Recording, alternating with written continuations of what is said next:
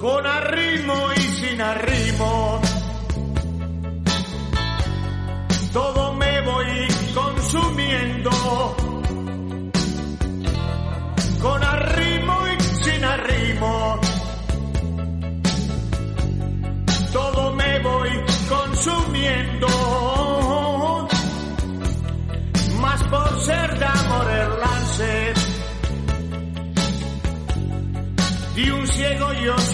Salto. Y fui tan alto, tan alto, que le di a la casa alcance. Y así toda criatura enajenada se ve y gusta de un no sé qué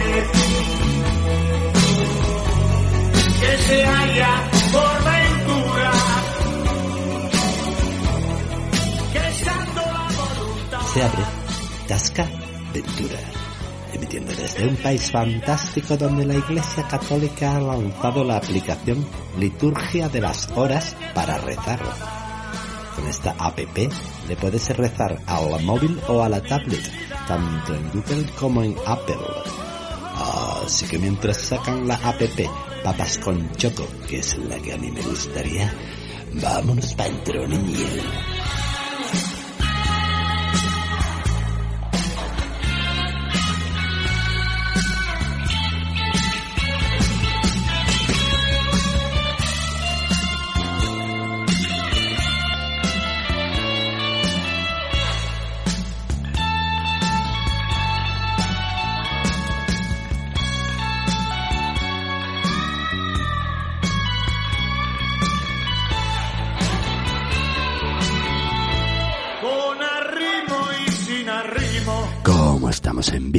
De las fiestas navideñas, una de las fechas cumbre de la Iglesia Católica, hablaremos sobre algunos de sus líderes más pintorescos, por llamarlos de alguna manera, los papas. Ah, y lo regaremos con abundante musiquilla, un tanto atea. Eso sí, al final de esa hora, de esta, de esta hora de radio, nos marcaremos un bonito cuento. Ah, bueno, y decir que todo esto es posible gracias al manejo en los botones del control de un tipo que no es papa, pero toca las teclas de la mesa de sonido como un bendito. Claro, se trata de Pedro Galeano. Ah, y con el micro de segunda mano, el que les habla, Jesús Ventura. Vámonos.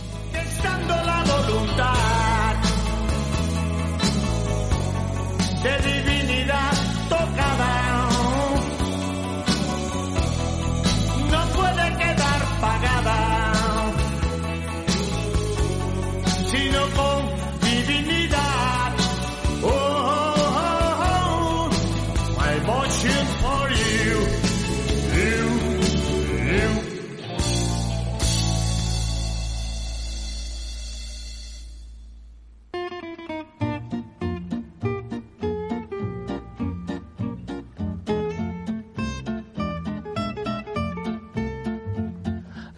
Iglesia Católica, Apostólica y Romana tiene una larga historia e incontables momentos estelares como la creación de la Inquisición o la quema de brujas, aunque claro hay tantísimos donde elegir que es muy difícil.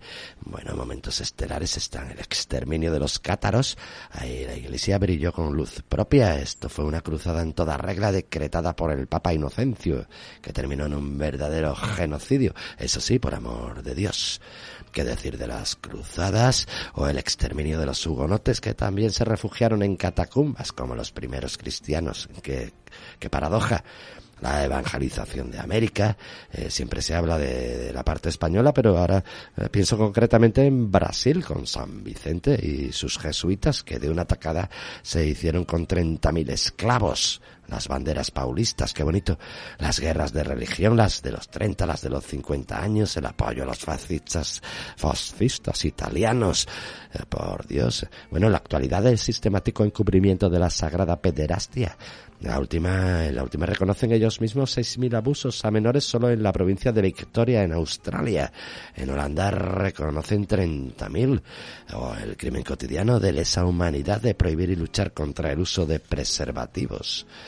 Bueno, total que hay materia para 15 programas, pero hoy solo vamos a centrarnos, vamos a centrar en la personalidad de algunos papas.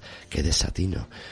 Bueno, siempre te dirán que hay cosas buenas, que Bartolomé de las Casas, por ejemplo, no quería esclavizar a los indios porque pensaba que tenían alma, pero lo sustituyó por negros que según él carecían de ella.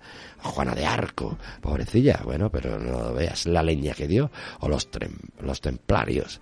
Pero bueno, los templarios sí les dieron que se aguanten, porque las crónicas dicen que cuando conquistaron Jerusalén, la sangre que corría por las calles llegaba más arriba del tobillo. Total, que te pones y no paras la cosa, que nosotros nos vamos de buen rollo con uno que sí deberían de hacerlo, papá Silvio Rodríguez. Y esto se llama la familia, la propiedad privada y el amor.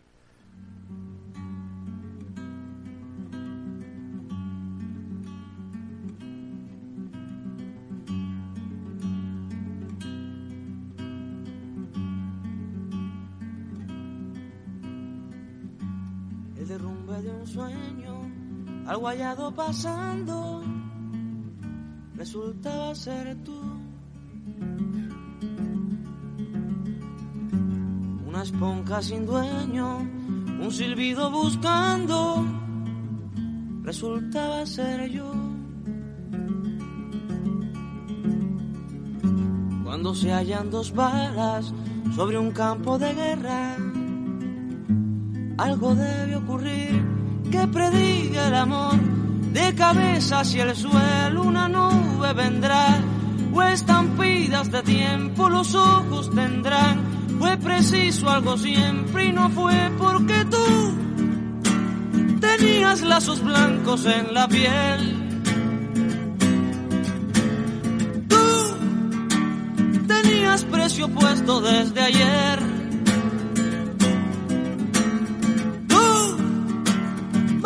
cuatro cuños de la ley.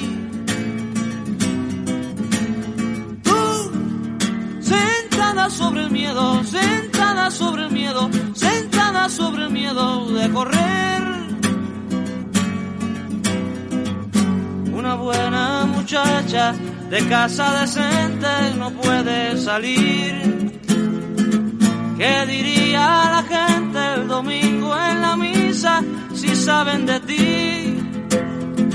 ¿Qué dirían los amigos, los viejos vecinos que vienen aquí? ¿Qué dirían las ventanas, tu madre y su hermana y todos los siglos de colonialismo español que no en te han hecho cobarde? ¿Qué diría Dios? Se llama sin la iglesia y sin la ley. Dios, a quien ya te entregaste en comunión Dios, que hace eternas las almas de los niños, que destrozarán las bombas y el napal. El derrumbe de un sueño, algo hallado pasando, resultaba ser tú. Una esponja sin dueño, un silbido buscando, resultaba ser yo amor con anillos y papeles firmados. Y cuando dejes de amar, ten presente los niños. No dejes tu esposo ni una buena casa. Y si no se resisten, se ruchen los bienes que tienes derecho también. Porque tú tenías lazos blancos en la piel. Tú tenías precio puesto desde ayer.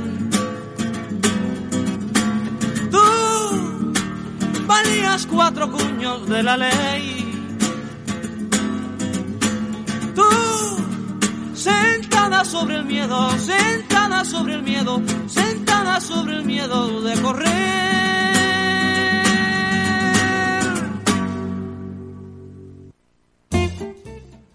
Vámonos de papas, no de papas, pero de papas de, de pontífices. Nos, nos vamos con quién? Empezamos con Esteban VI, que fue consagrado obispo por el Papa Formoso Cuando murió Formoso y Esteban VI llegó al trono papal, exhumó el cuerpo de Formoso, que mira que el hombre lo había colocado, y llevó a juicio al cadáver papal. Este fue el famoso sínodo del cadáver o sínodo del terror. Lo sentó en medio de todo como si, bueno, era un juicio. Lo vistió de papa al esqueleto y fue acusado de violación del derecho canónico de perjurio de servir como obispo cuando en realidad era un laico. Esteban VI le cortó los tres dedos de bendecir al fiambre, los tres dedos de la mano derecha, y lo entregó a la plebe que acabó arrojándolo al Tíber después de meterle fuego. Después del sínodo, la opinión pública, o sea, la plebe, se volvió en contra de Esteban, fue depuesto en una revuelta y estrangulado hasta la muerte por la muchedumbre. ¡Qué bonito! ¡Viva el Papa! Eh, no sé, nosotros nos quedamos con trabajos forzados que son más suaves, pero los de Antonio Vega.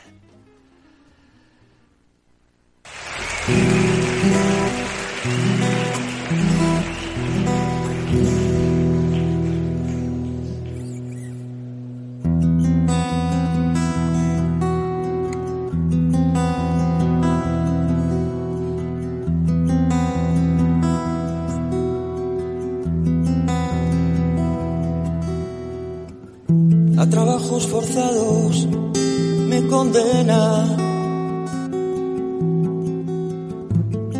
Mi corazón del que te di la llave.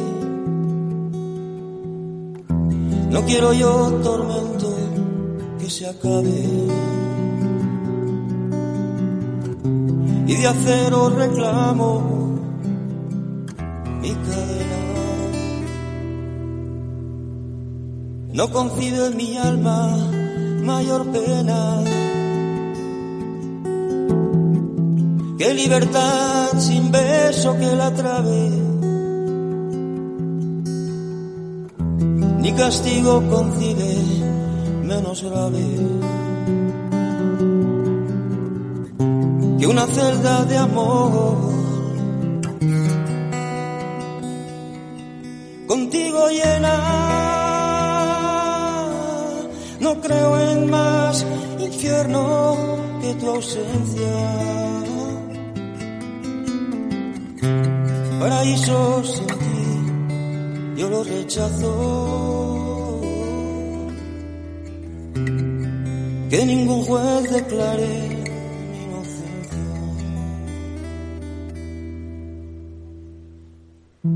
Porque en este proceso a largo plazo buscaré solamente la sentencia. A cadena perpetua de tu abrazo. A cadena perpetua, perpetua de tu abrazo. No creo en más infierno que tu ausencia.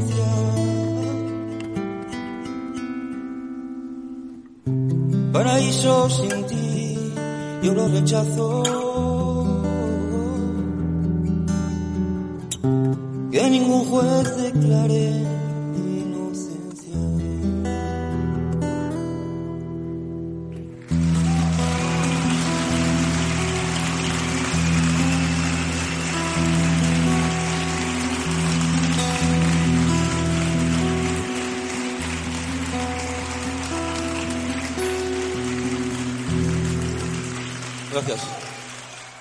No hay de qué, seguimos con los papas, nos vamos con Sergio III, muy poco después de este Esteban VI. Eh, Sergio III, conocido como el esclavo de todos los vicios por sus cardenales, llegó al poder tras asesinar a su predecesor y tuvo un hijo con su amante adolescente, 30 años más joven que él, la prostituta Marosia. El hijo ilegítimo de la pareja pasaría a ser el siguiente papa.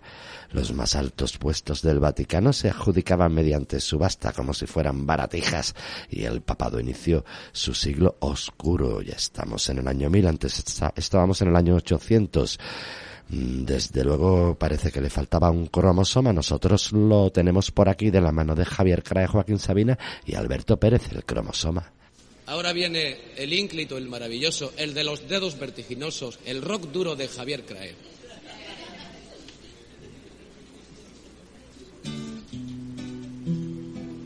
Hace tiempo que me importa un comino, que el último jalón de mi camino caiga lejos de Roma.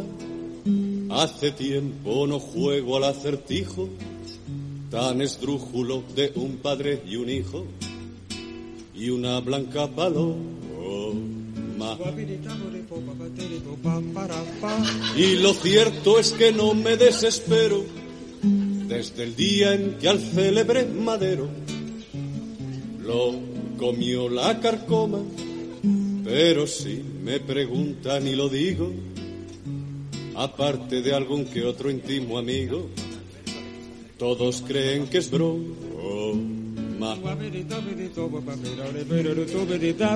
Y como con eso no se bromea, esperan que Dios me dé con la tea de churruscar Sodoma, o que al menos diga yo reconfortante que me he hecho maometano protestante. Hablamos otro idioma. Pues nada más que eso me faltaba, que tuviera que asirme a la chilaba del profeta Mahoma, ni a tripa de Lutero, ni a un de Buda. Prefiero caminar con una duda que con un mal acción.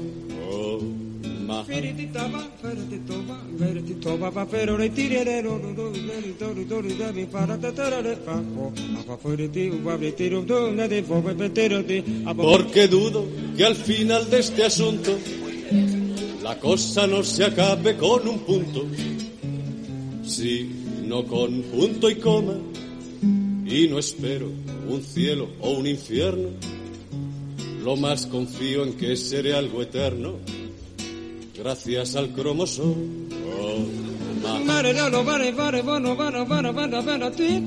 Tranquilo puedo vivirme mi historia, sabiendo que a las puertas de la gloria mi nariz no se asoma, la muerte no me llena de tristeza, las flores que saldrán por mi cabeza algo darán de aroma.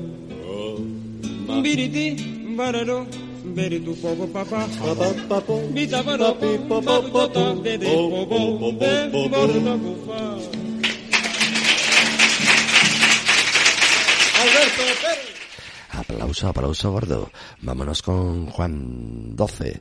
A sus 16 años fue acusado de acostarse con sus dos hermanas y de la invención de un catálogo de vergonzosos nuevos pecados.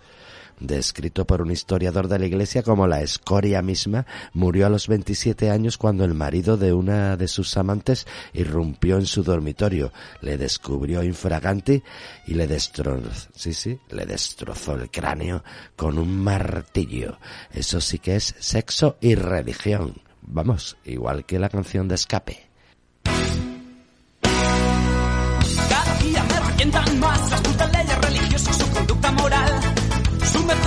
SIDA es la virginidad.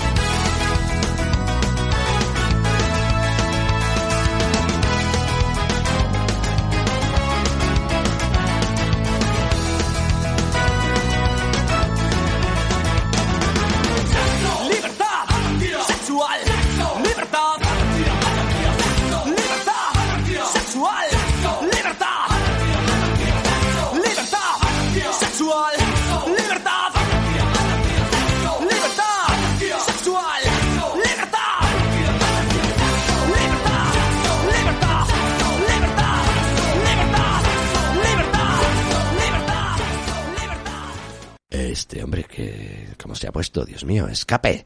Eh, bueno, nos vamos con Benedicto IX. Benedicto IX escandalizaba continuamente incluso a sus cardenales más curtidos, pervirtiendo a niños de corta edad en el palacio de Letrán.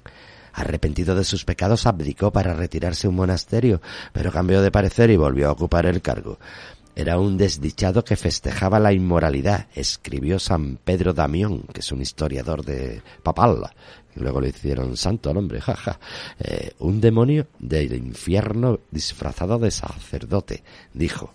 Eh, Dios mío, eh, la canción que viene ahora es digna de Benedicto IX.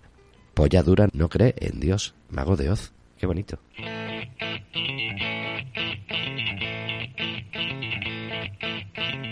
Acérquese a este viejo trovador. Por dos monedas o una hogaza de pan. Cuento mi vida, quien la quiera escuchar. Sígueme, ven, sígueme, ven, sígueme, ven. Vengo de un país bañado por el mar y bajo señorito y la verdad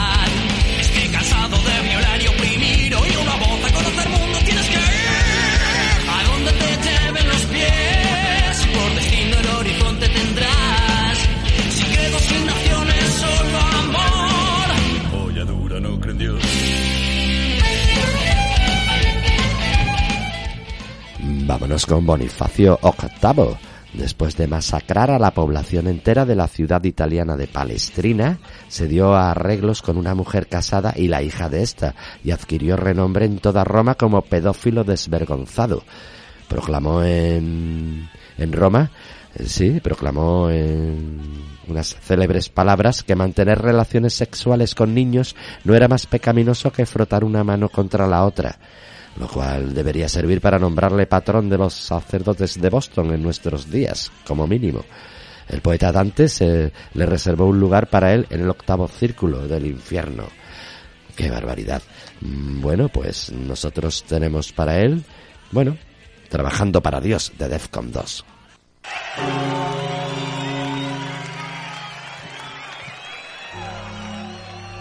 En esta civilización de depredadores, en Irak, lo hemos visto, con Bush en un lado, con Bin Laden en el otro.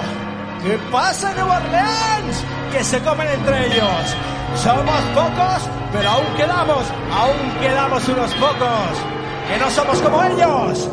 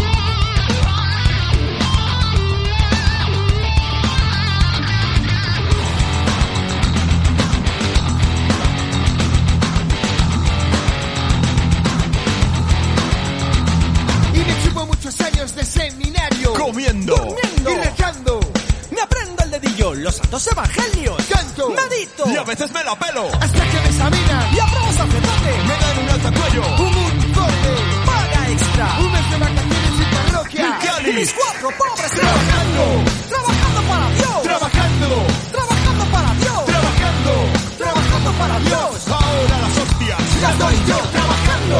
Trabajando para Dios. Trabajando. Trabajando para Dios. Trabajando. Trabajando para Dios. Ahora las hostias.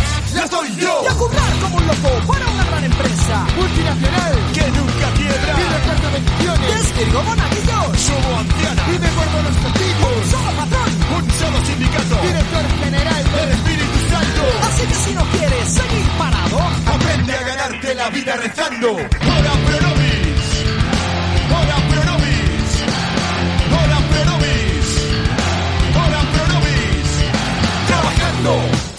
Para Dios. Trabajando.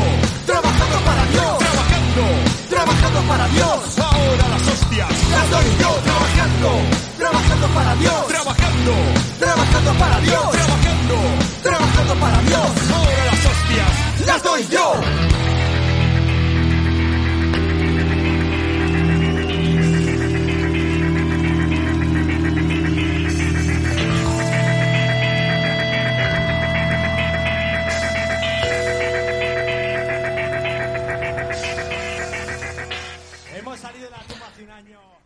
Sí, señor, ahí seguía hablando el de Defcon 2. Nosotros seguimos con los papas. Nos vamos con Clemente VI. Toda apariencia, si aún quedaba toda apariencia de decoro, se abandonó cuando el papado se trasladó a Avignon, en el sur de Francia. Allí estuvo durante 75 años. El poeta Petrarca impuso al Bobant, al bon vivant Clemente VI, el nombre de Dionisios eclesiásticos, por el número de amantes y la gravedad de su gonorrea. A su muerte, 50 sacerdotes ofrecieron la misa por el reposo de su alma durante nueve días seguidos. Pero el pueblo francés irónicamente concluyó que esto era, no era ni mucho menos suficiente, por lo que arrastraba el Clemente. Nosotros somos un poquito clementes si le obsequiamos al difunto Papa un temazo de escape que se llama Sectas.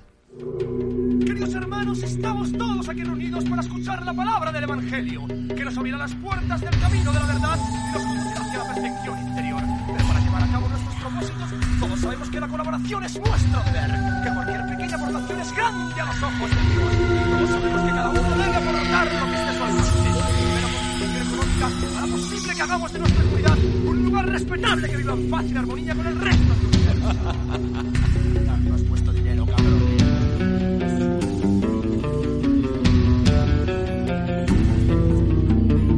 Yo soy el buen pastor, que conozco a mis ovejas y ellas me conocen a mí. Al igual que el Padre me conoce y yo conozco Padre. Doy mi vida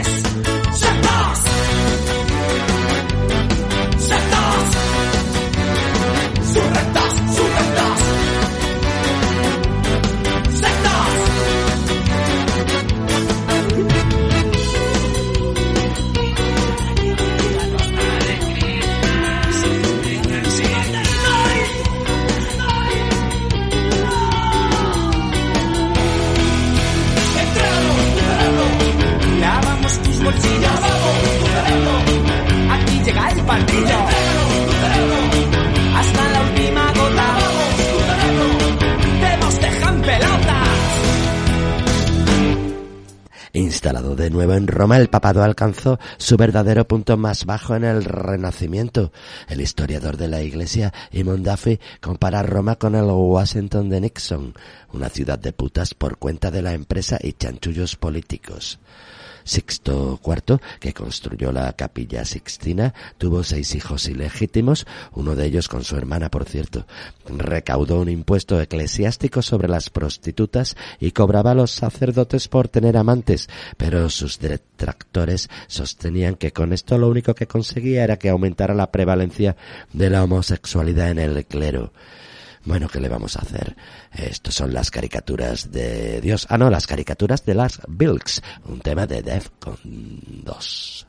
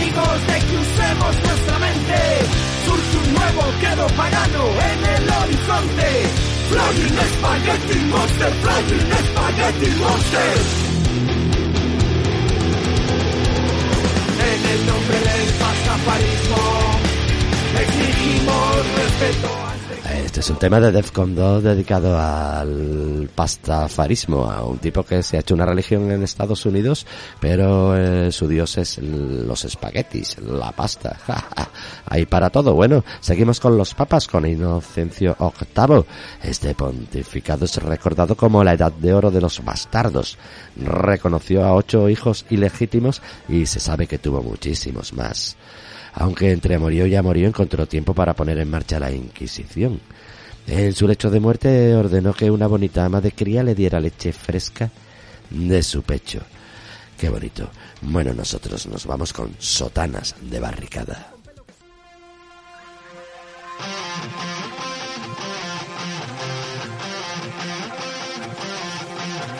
Huelen a muerto las sotanas que acechan como alimañas en la noche más larga. La del hambre, el silencio y la rabia no se paran ante nada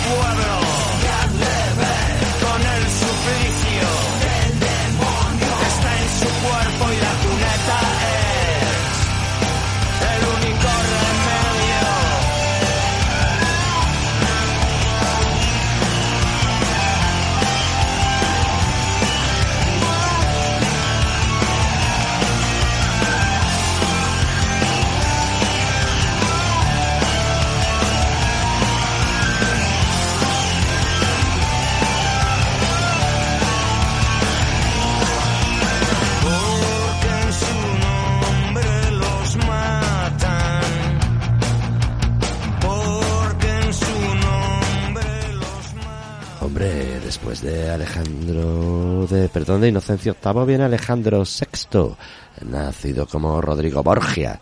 El Papa Alejandro VI es tan famoso por su degradante reinado que su apellido se ha convertido en sinónimo de las normas vergonzosas del papado en su época. Eh, El hombre, desde luego, no, no pasó inadvertido. La elevación de Alejandro no hizo que la alarma se encendiera inmediatamente. Al principio su reinado estuvo marcado por una estricta administración de justicia y un método ordenado de gobierno. Pero no pasó mucho tiempo antes de, de que su pasión por enriquecer a sus familiares a costa de la iglesia y sus vecinos se hiciera manifiesta. Para ello estaba dispuesto a cometer cualquier crimen. Alejandro VI tuvo tres hijos, además de su famosa hija Lucrecia. Durante su pontificado prácticamente todo lo que hizo fue impulsar la posición de sus hijos y su familia en el mundo. Con el fin de dominar el colegio de cardenales, nombró en una medida que causó mucho escándalo, doce nuevos cardenales, entre ellos su propio hijo César, entonces de 18 años, y Alejandro Farnesio, futuro Pablo III, futuro papa, hermano de una de las amantes del papa, la hermosa Julia Farnese, tuvo una muerte horrible, en- envenenado. Eh, su estómago se hinchó y se volvió líquido terrible. Pero bueno, eh, el hombre presidió más orgías que misas. Uno de los platos fuertes de su carrera fue la Justa de las Putas, en 1501, en la que se invitó a 50 bailarinas a desvestirse lentamente en torno a la mesa del Papa. Alejandro y sus parientes arrojaban con regocijo castañas al suelo y obligaban a las mujeres a postrarse a sus pies como si fueran cerdos. Después ofrecían premios en forma de finos ropajes y alhajas para el hombre que pudiera fornicar con el mayor número de mujeres. Otro de los pasatiempos de Alejandro era ver copular a los caballos, lo que le hacía desternillarse de risa. Tras su muerte, el cuerpo de este papa fue expulsado de la Basílica de San Pedro por considerarlo demasiado malvado para ser enterrado en suelo sagrado. Así que le dice Defcon 2, no al más allá.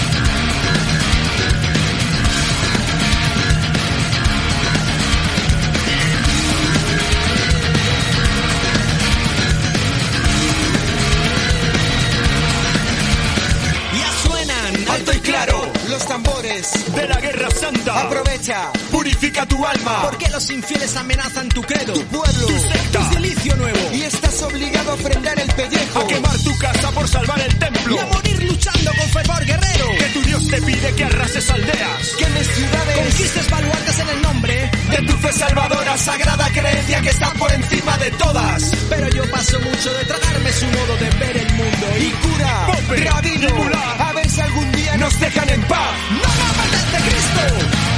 Interesará, no me hace gracia Buda, no al más allá. ¡No me apetece Cristo! No me interesará, no me hace gracia Buda,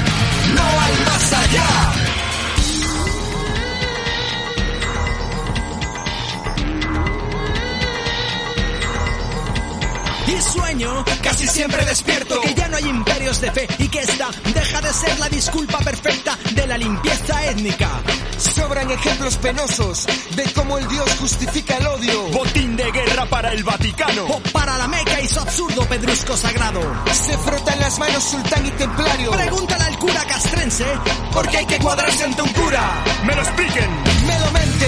que los legionarios de Cristo Desfilan al son que les dicten. Paga y fervor a lo que ellos que prediquen. y ojalá por Alá que la ayatolá se jubile y haya verse suerte se espanta y anula la moda de la guerra santa. que ya estamos cansados de libros sagrados. La Torá, la Biblia, el Corán se han copiado. Irán al verdugo argumentos, esculpando su alma con cuatro retos. Tortura o masacre será perdonado. Que el mundo piadoso está compinchado. Así que no sé si prefiero soñar o dormir tan a gusto drogándome más, drogándome más. ¡No me apetece Cristo! No me interesará, no me hace gracia Buda, no al más allá. A mí tampoco. Nos vamos con los Julios. Julio II, que es recordado por haber encargado a Miguel Ángel los frescos del techo de la capilla Sixtina, que además fue el primer papa que contrajo el mal francés, la sífilis, de los prostíbulos de Roma y bueno, de, y de sus prostitutos. El Viernes Santo de 1508 no pudo dejar que los fieles le besaran los pies por tenerlos completamente cubierto de pústulas de la sífilis. Hombre, y Julio III, eh, un romántico que se enamoró de un joven y apuesto mendigo a quien vio peleándose en la calle con el mono de un vendedor ambulante. El Papa lo nombró cardenal, a aquel golfillo analfabeto de 17 años, y lo que inspiró el poema épico El elogio de la sodomía, escrito probablemente por un arzobispo descontento y dedicado en su honor. Nosotros no creemos en tu Dios de madera, yo por lo menos. Dicen que cuando se acerca la hora de la muerte, uno empieza a creer en Dios. A mí me pasa todo lo contrario. Cada día que pasa, tengo más pruebas de que Dios no existe. Lo que existe es la religión, y en su nombre se cometen las mayores atrocidades del mundo.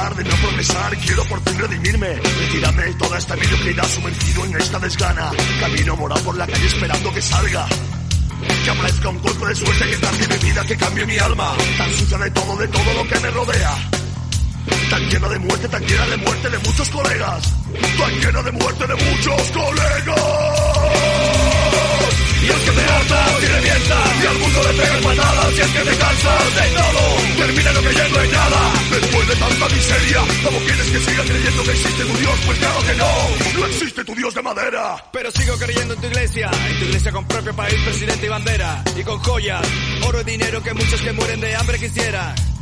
Nunca podréis multiplicar esos peces. Pero sí agrandar las riquezas en cuentas corrientes, no lo entiendo. Que vendan un poco de arte y le den de comer a esa gente. Que vendan un poco de arte y le den de comer a esa gente. Que vendan un poco de arte y le den de comer a esa gente. Y es que te hartas y revientas Y al mundo le pegas patadas Y es que te cansas de todo. Termina lo creyendo en nada Después de tanta miseria ¿Cómo quieres que siga creyendo que existe tu Dios? Pues claro que no. No existe tu Dios de madera Pues claro que no. Pues claro que no. No existe tu Dios de madera Pues claro que no. Pues claro que no. No existe tu Dios de madera Pues claro que no. Pues claro que no. No existe tu Dios de madera Pues claro que no. Pues claro que no. No existe tu Dios de madera. Mierda de educación que te enseña a vivir como tú lo deseas. Que nunca te da elección y te ciega. A chuparle la boca Que, que bueno, qué buen repasito hemos dado. Ahora lo que vamos a dar es un cambio radical. eh. Y nos vamos con el cuento muy apropiado para estas fechas, por cierto, y que lleva por título de cómo se fabricó el primer tertuliano.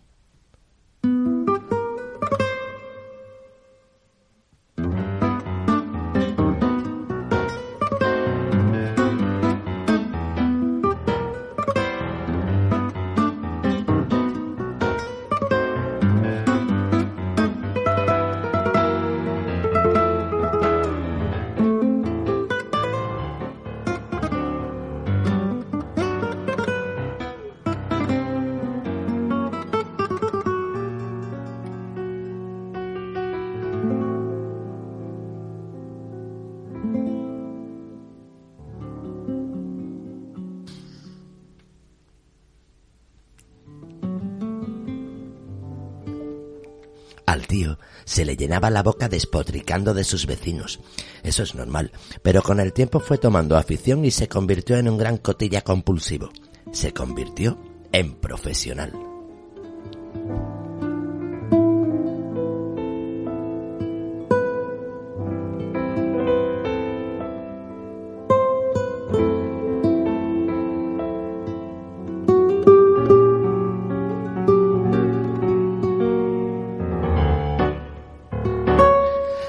Quedaron las miserias cotidianas. El tío hablaba y hablaba, siempre mal, de todo tipo de gentes a la que solo conocía a través de los telediarios y los programas de zapping. Se fue labrando un nombre como Adalid de la Independencia en los foros vecinales. No cabía duda, su momento estaba por llegar.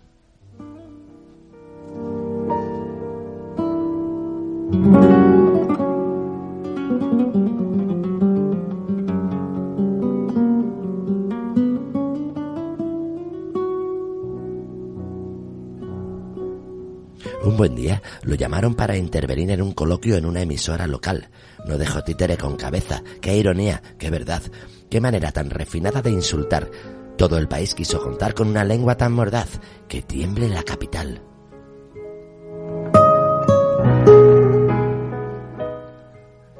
Y vaya que si tembló. Qué bien venía un mendrugo de tal calibre para tambalear una situación. Primero la socorrida conferencia en el siglo, en el club siglo XXI, luego la falsa autobiografía con firma incluida en una casetilla de la feria del libro.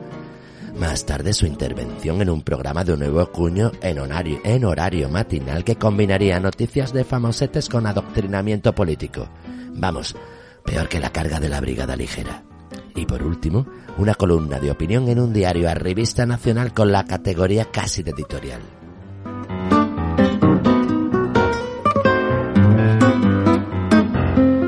Tan solo una pega. El tío no era periodista ni nada, aunque también tenía muy mala lengua. Tan solo era un charlatán y eso había que cambiarlo. Se creó, como de la nada, la figura del tertuliano y todo el mundo contento. Ya en la cima de la popularidad, algo que le da a la televisión a gente como Tony Genil, Sánchez Dragó o el mismísimo Mocito Feliz. Cuando lo encontraban por la calle la gente decía, mira, mira, es el tío de la tele. Qué bien canta. No, no, no, es el tertuliano, respondía la chusma. A lo que le seguía el primero, ah, coño, coño, pues debe ser inteligentísimo. Ya te digo, chaval, le remataba el otro.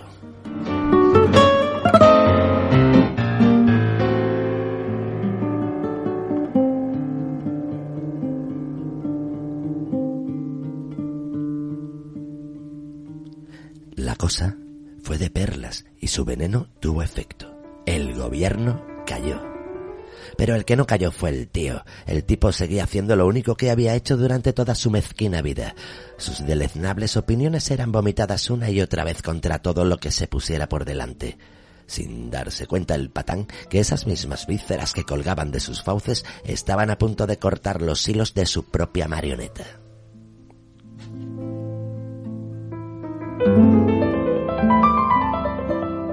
Pero no había que ponerse nervioso.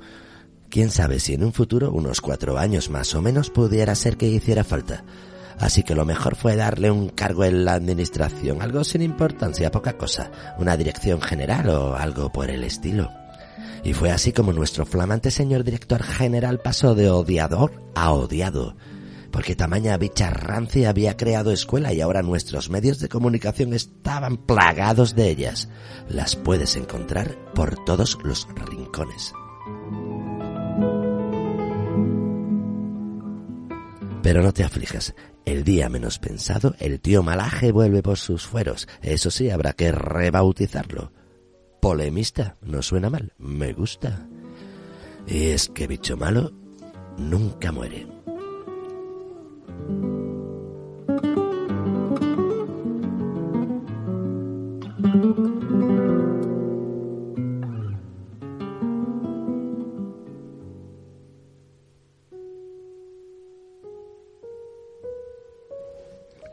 Tasca Ventura.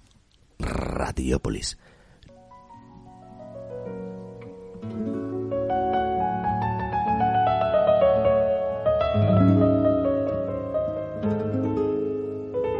Radiópolis 92.3 FM.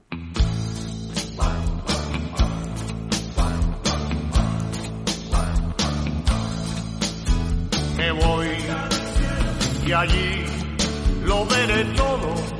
Pues eso que como dice el gran Silvio que me voy, que nos vamos, que en la técnica ha estado Pedro Caleano y al micrófono Jesús Ventura.